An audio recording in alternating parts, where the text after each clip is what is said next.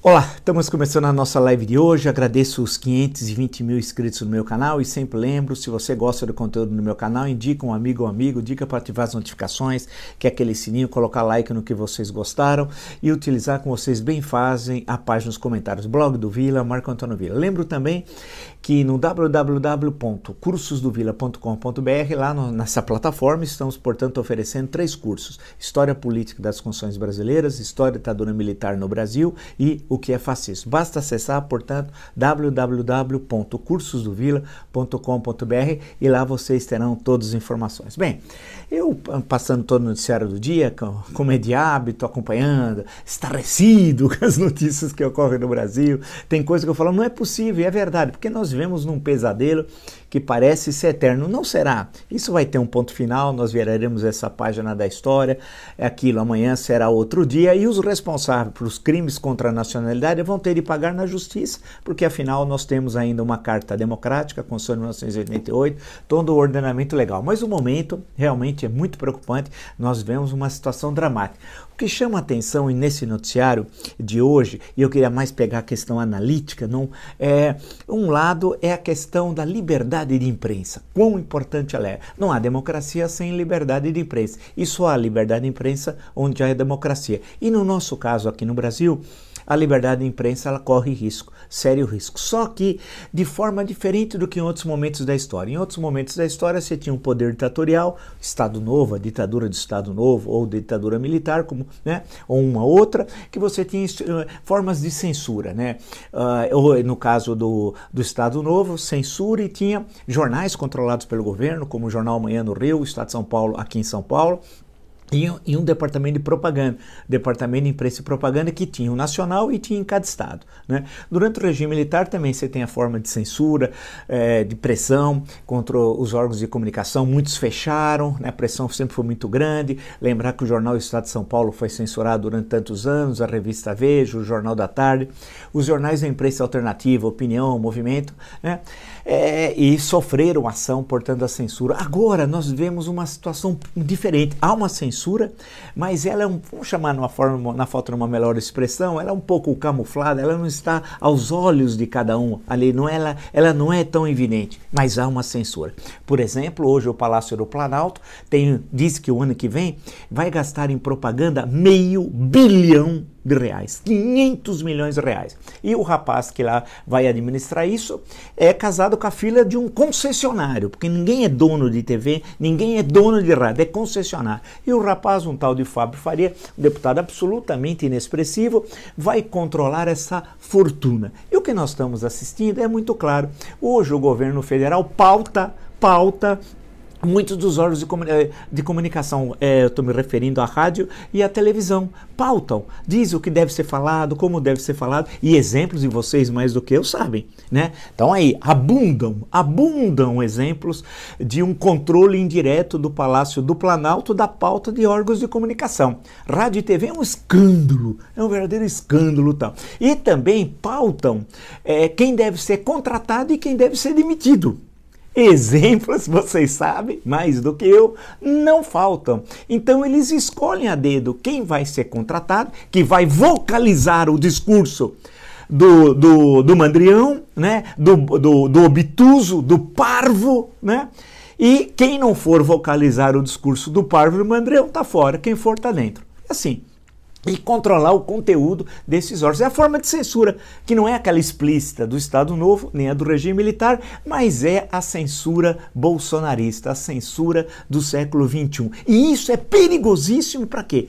Para a democracia. Onde não há liberdade de imprensa plena, não há democracia. E nós temos, tá, tem no, no ar presenças claramente numa pré-ditadura, que eu chamaria de uma pré-ditadura, né, que está presente assim, na, na política brasileira, no nosso cotidiano. No caso da imprensa, é evidente. E não importa esses órgãos, rádio e TV, ter audiência. Né? Não importa ter audiência, porque o dinheiro do governo já vem. Pode ter zero, pode ter um, pode ter dois por cento, né? É, tá bom, porque o dinheiro já veio. Não interessa a audiência. É, o importante é ocupar aquele espaço, fazer a propaganda, mesmo que não dê audiência, mas mais do que isso, impedir que aquele espaço possa uh, haver crítica ao obtuso, ao mandrião, ao parvo.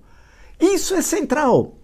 Ou seja, quebra, portanto, a questão da pluralidade, da diversidade, né, que é a essência de qualquer meio de comunicação, você ter diferentes leituras sobre o mesmo fato. Essa estrutura, por exemplo, é a censura do parvo, né? E está presente aí, está presente no rádio e na televisão. Por isso que eu insisto que é fundamental nós discutirmos a forma de concessão de canais de rádio e televisão né? no caso de, das emissoras de rádio e de canais de TV. Isso é fundamental. Não pode ser como é. Do jeito que está, você entrega a um cidadão que faz propaganda do governo, faz campanha para si próprio, né? É, é, é, tem uma programação antirrepublicana, anti-direitos humanos, anticonstitucional. É uma coisa, uma vergonha. Os canais abertos é, só tem no Brasil. Você encontra isso em Portugal, Espanha, França, Itália, Inglaterra, Alemanha, nos países da, na Escandinávia? Não! Mas encontramos aqui. Isso tem de ser assim? Não. Tem de mudar. Não é que eles têm de vocalizar o discurso de um outro tipo de governo. Não é essa a questão. Eles têm de ter independência e qualidade e controle da sociedade civil. Não é possível continuar aqueles programas policialescos, os programas religiosos são escandalosos. Eu não aguento mais ver o senhorzinho malta da fé isso é um absurdo. Isso não tem na Europa. Por que tem aqui? E concessão pública, ou seja, o que é seu, o que é meu, o que é nosso. E eles ficam bilionários. E fazem, além disso, a censura. Impedem outras leituras da conjuntura, demitindo jornalistas, admitindo jornalistas que vocalizam, porque são gargantas de aluguel. Isso não pode. Isso tem de acabar. E pautando o que deve ser dito. É, e tem aqueles que fazem isso mesmo, aqueles que não têm espinha ereta, que estão sempre de joelhos, que vendem a alma para o demônio. O demônio é o obtuso, é o mandrião, é o parvo, né? E isso tem de terminar. Agora, quando isso vai terminar? Quando alterarmos a questão das concessões de rádio e TV e a sociedade denunciar. Nós estamos assistindo e ficando indignados, muitos, mas é pouco. Temos que realmente colocar nossa indignação para fora. Não é possível continuar essa censura, essa pré-ditadura que nós temos hoje na imprensa. E isso é muito claro. E por outro lado, esses empresários de rádio e TV, que na verdade são piratas, piratas da democracia, da liberdade, vendem até a alma, vendem a mãe e entregam. Eles não estão nem aí, mas nem aí com o conteúdo da informação com a qualidade da informação, com a respeitabilidade. É gente que não tem respeito, é gente baixa. É gente baixa. Então isso tem de mudar. O nosso país, a democracia, nós estamos caminhando por uma espécie de pré-ditadura e a pré-ditadura passa por asfixiar as vozes contrárias, as vozes que batem de frente com o poder. Então, eu acho que a primeira questão que passa hoje na nossa conversa é isso, é esse alerta, né? E exemplos, vocês sabem que não faltam em rádio e TV. São coisas escandalosas. Insisto, eles estão recebendo bilhões do governo, muito dinheiro, mas muito, muito, muito, muito, muito dinheiro. Uma segunda coisa que é preocupante nessa pré-ditadura brasileira é o judiciário. Eu, por exemplo, não sei se eh, não conhecia o senhor Cássio com K, Cássio com K, parece a Carolina com K do Luiz Gonzaga, hein? Eu acho que até vou cantar a Carolina com K do Luiz Gonzaga. Ouçam que é uma obra-prima. Tem um senhor chamado Cássio com K Nunes Marques. Eu confesso a vocês que eu nunca tinha ouvido falar nele, né? É um desembargador uh, do TRF da primeira região, lá em, lá em Brasília, nascido no, no Piauí, parece, salvo engano, e, e foi uma surpresa que ele vai ser foi a, a, sua, a sua indicação. O que causa estranheza é que, de acordo com o Estado de São Paulo, que é a minha fonte, encontro na casa de Gilmar selou indicação de Cássio Marques ao Supremo. Na tentativa de aproximar o STF da classe política, Bolsonaro pediu ao Columbre que fizesse a intermediação para a reunião.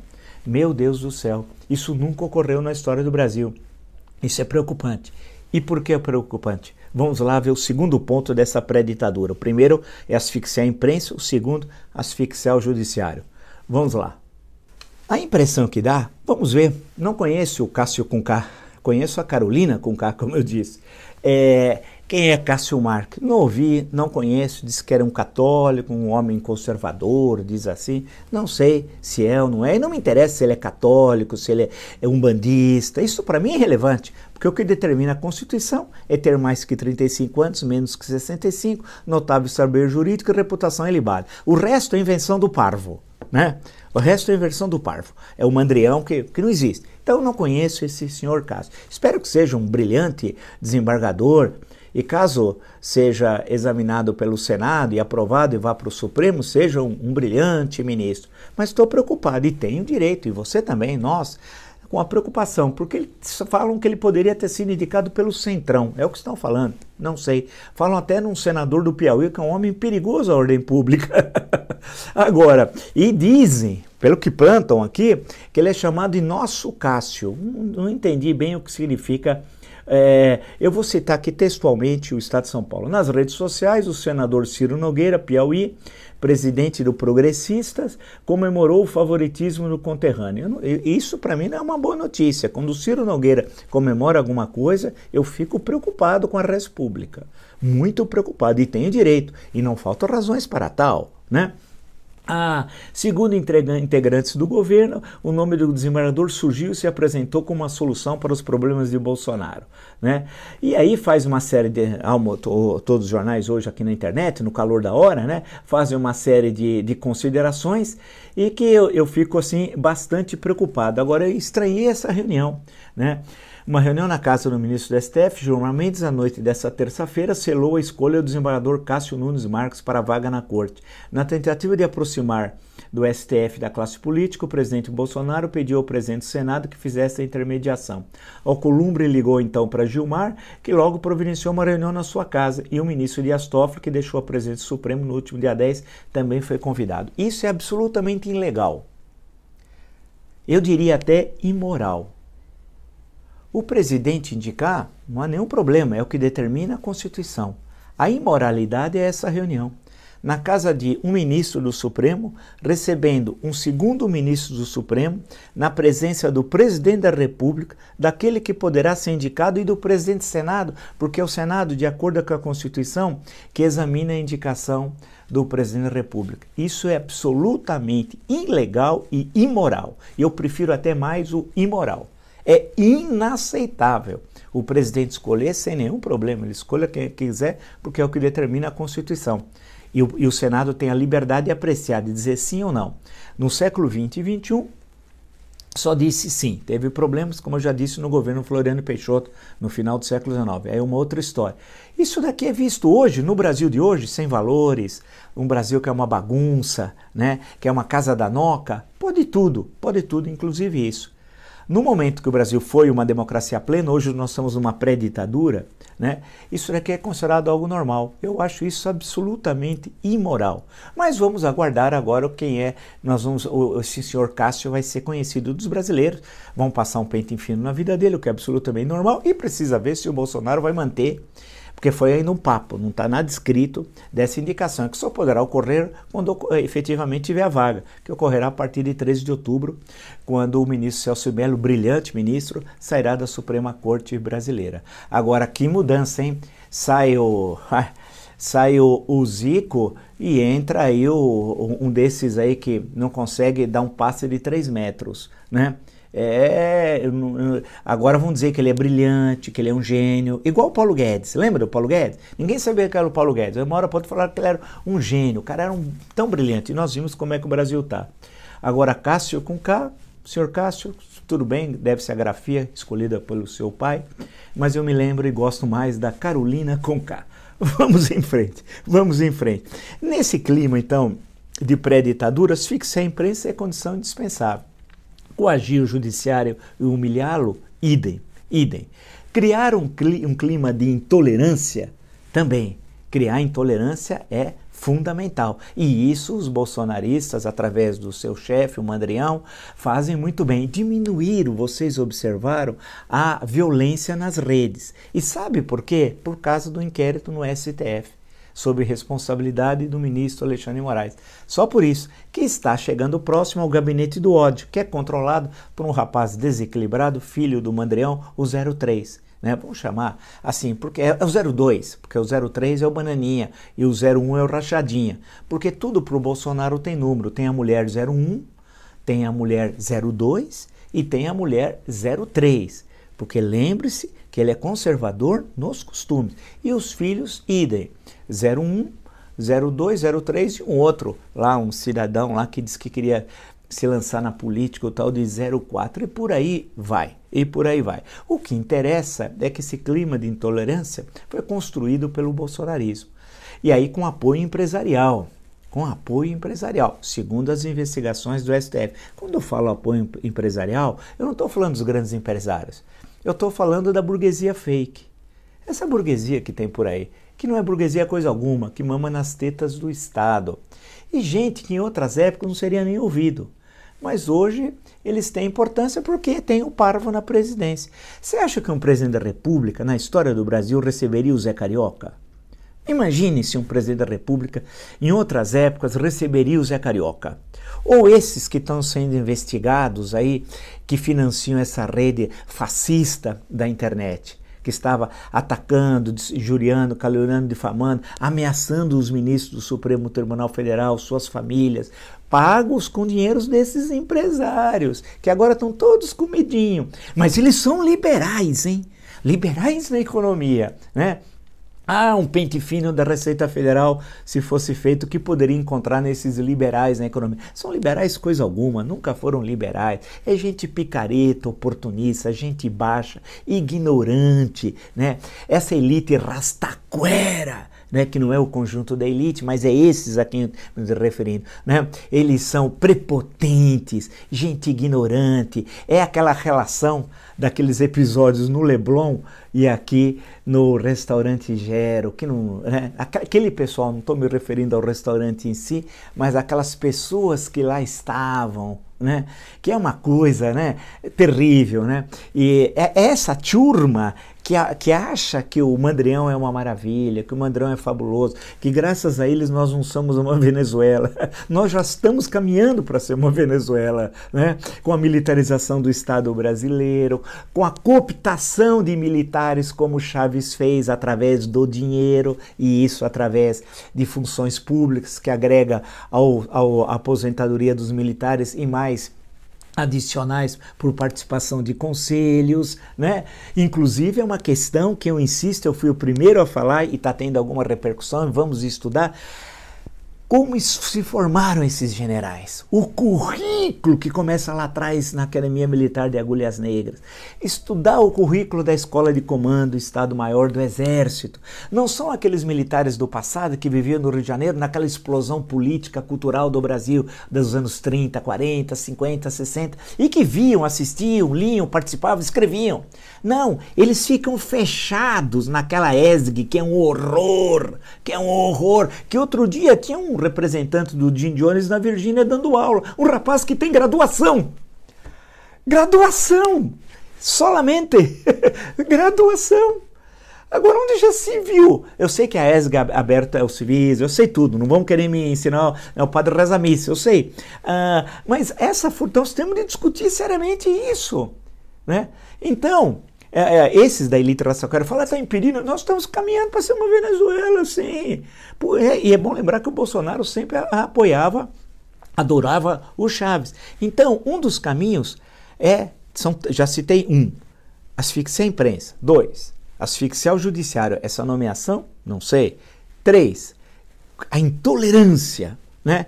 Mas Vamos continuar agora nos próximos. Não vou chegar a 10 mandamentos, mas colocar mais duas, três situações que vão mostrar como o que eu venho dizendo, os fatos reforçam. Portanto, não há um delírio nem um desejo do caos. É a questão concreta dos fatos que permite a nossa reflexão. Vamos lá. Eu estava lendo agora aqui, é, isso é citando fonte o Estadão. Guedes acusa Maia de acordo com a esquerda contra privatizações. Maia rebate, está desequilibrado. Essa é uma situação, criar o caos econômico é fundamental para levar à destruição do Estado Democrático de Direito. Isso não é acidental.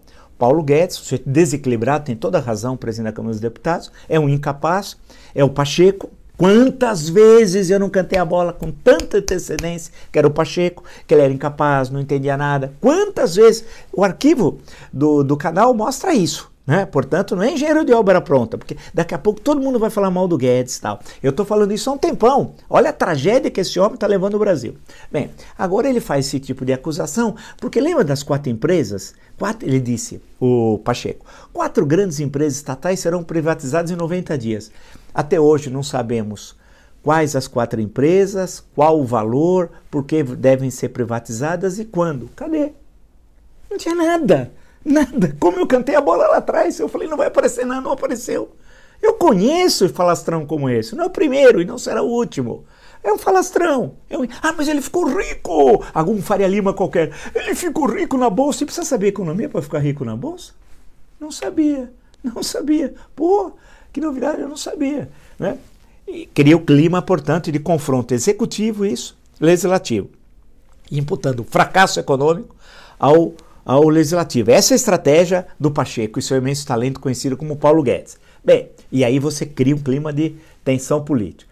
Citando como fonte a Folha de São Paulo, agora à tarde, desemprego no Brasil bate recorde e atinge 13,1 milhões de pessoas. Taxa de 13,8 é a maior da série histórica da pesquisa do IBGE, iniciada em 2012. Né? Ou seja, na comparação com o mesmo trimestre de 2019, né, é, o aumento do desemprego foi de 2 pontos percentuais. Aquilo que nós falamos aonde? Aqui. Não falamos isso? Aumento do desemprego, imagina o, o quarto trimestre, hein? Aí, ó, né? a diminuição do auxílio emergencial, menos dinheiro para consumir, mais problemas para o funcionamento do setor de serviços, mais gente vai quebrar que estava esperando ter algum respiro no Natal, não terá, infelizmente. Infelizmente, a quebradeira vai ser maior ainda e o setor de serviços, isso fica muito claro. As pessoas vão cair em si que os 300 vão virar 250 ou 270 no próximo ano tal. Não há dinheiro, inclusive, para isso. Né? A questão de tentar via precatórios, via Fundeb. Fundeb já tirou, que seria pegar dinheiro da educação básica. Por que não tira dinheiro do Ministério da Defesa? Né? Por que não pega dinheiro do, do Ministério da Defesa? É uma boa ideia. Né? Para que tudo aquilo? Quem quer invadir o Brasil? O Brasil vai guerrear contra quem? Vai invadir quem? Ou será invadido por quem? Precisa daqueles gastos militares? Precisa é ser antimilitar falar isso? Não. É que aquilo é desnecessário. Absolutamente desnecessário. Bem, e o que vai acontecer? A situação econômica vai piorar. Isso é evidente, evidente. E o Guedes vai transferir o caos para o legislativo, o mesmo legislativo que triplicou o que ele propôs de auxílio emergencial. Era só 200 esse homem. Esse homem não sabe o que é a dificuldade da vida. É um especulador que vive com a desgraça alheia. Esse, né? Ele propôs 200. Quem saltou para 600, multiplicou por 3, foi a Câmara dos Deputados. E eles tentaram capitalizar. E lembra-se que eu disse aqui, isso duraria pouco. Né? Foi aqui que vocês ouviram. Eu chamei de efeito Marcela. E vai durar pouco. E por as razões que eu já expus tantas vezes. Agora ele quer imputar o fracasso. E no caso ele está falando das privatizações, nem está explicando quais empresas e por quê. Né? Ele quer entregar o imperialismo? Você vai privatizar agora, que a bolsa está lá embaixo, está no subsolo. Quando o real não vale nada. É isso, você vai queimar ativo. Esse, esse, esse, esse governo é antinacional. E, e privatizar o quê? Especificamente qual? Não tem nada, não tem plano. Quantas vezes eu falei que não tinha plano? E muito menos um projeto. Não tem plano. Aí, mas só para ver como eles querem criar o caos nesse, nesse caminho da ditadura, né? eu citei a asfixia à imprensa, falei do judiciário, o clima de intolerância, tem a questão da submissão ao imperialismo. Né? Ontem, no debate americano, foi um debate é, um pouco tenso em certo momento, é, houve bate-boca, o que era normal, porque a ideia do Trump é isso, é o jogo. O Trump é aquele cara quando você está jogando bola é impossível continuar. Que ele sabe que vai perder, ele coloca a mão na bola, pisa no teu pé. É esse, né? E o Biden reagiu e fez referência à questão da floresta, da floresta tropical aqui no Brasil, a floresta amazônica, falou floresta tropical, e disse da questão do fundo lá de 20 bilhões e tal, que é muito bem visto, porque afinal a soberania brasileira não está sendo colocada em risco. Aí o Mandrião, o mandreão, aquele que está de joelhos para o imperialismo, o capacho, o capacho, foi se meter na eleição americana. Mais uma vez. Já teve a questão do etanol, já teve a questão do aço, as votações na ONU vergonhosas que o Brasil, como capacho, e aí não é, o, é, é infelizmente é o Brasil, porque esse homem, o, o, o, o Mandrião, né, é, ele, ele nos envergonha. Então, bem, ele disse: lamentável, senhor Joe Biden, diz Bolsonaro após fala é, sobre a questão da Amazônia.